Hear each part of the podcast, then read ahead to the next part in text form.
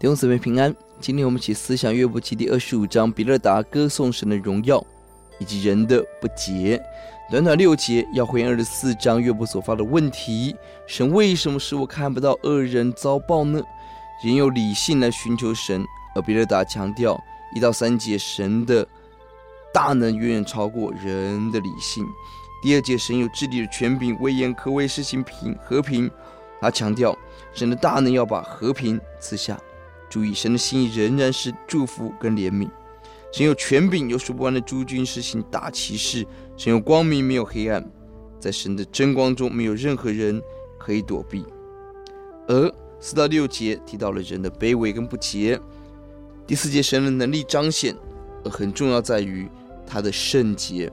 在这位圣洁大能神面前，没有任何人可以称义，没有人可以算为洁净。与神的光相比，日月星宿都消灭，算为不洁，何况是如虫一般的人？第四节，这样在神面前，人怎能称义？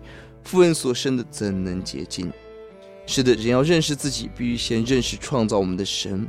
唯有深刻的认识神，从与人比较的圣洁，进入到神面前真正的圣洁。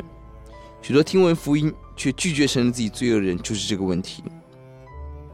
而呼救主让我们看到，神一切在神面前人以人以为的善行洁净是本分，与神的圣洁相比，更是完全的黑暗。比勒达一方面高举神一到三节，二方面四到六节强调约伯的罪恶。约伯肯定第一点，但是否定第二点，自己的罪恶大到要承受这样的刑罚。神的大能是苦难中人一帖重要的药方。看见神的能力威严，人可以降服。但是奇妙的是，神对约伯说：“神的大能，约伯就受教；但比勒达说，约伯就抗议。差别点在于神的本性跟大能，从神口中说出来是安慰激励，从人的口中说出来，让它变成定罪批判。我们要得着安慰人的权柄，在于我们对神的忠，对人的爱，就是我们不做比勒达的安慰者，做神一般安慰者。我们来祷告。主啊，愿你教导我们，哦，主啊，让我们看到你的至大，也让我们看到我们自己的渺小卑微。哦，主啊，把悔改的心赦罪人给我们。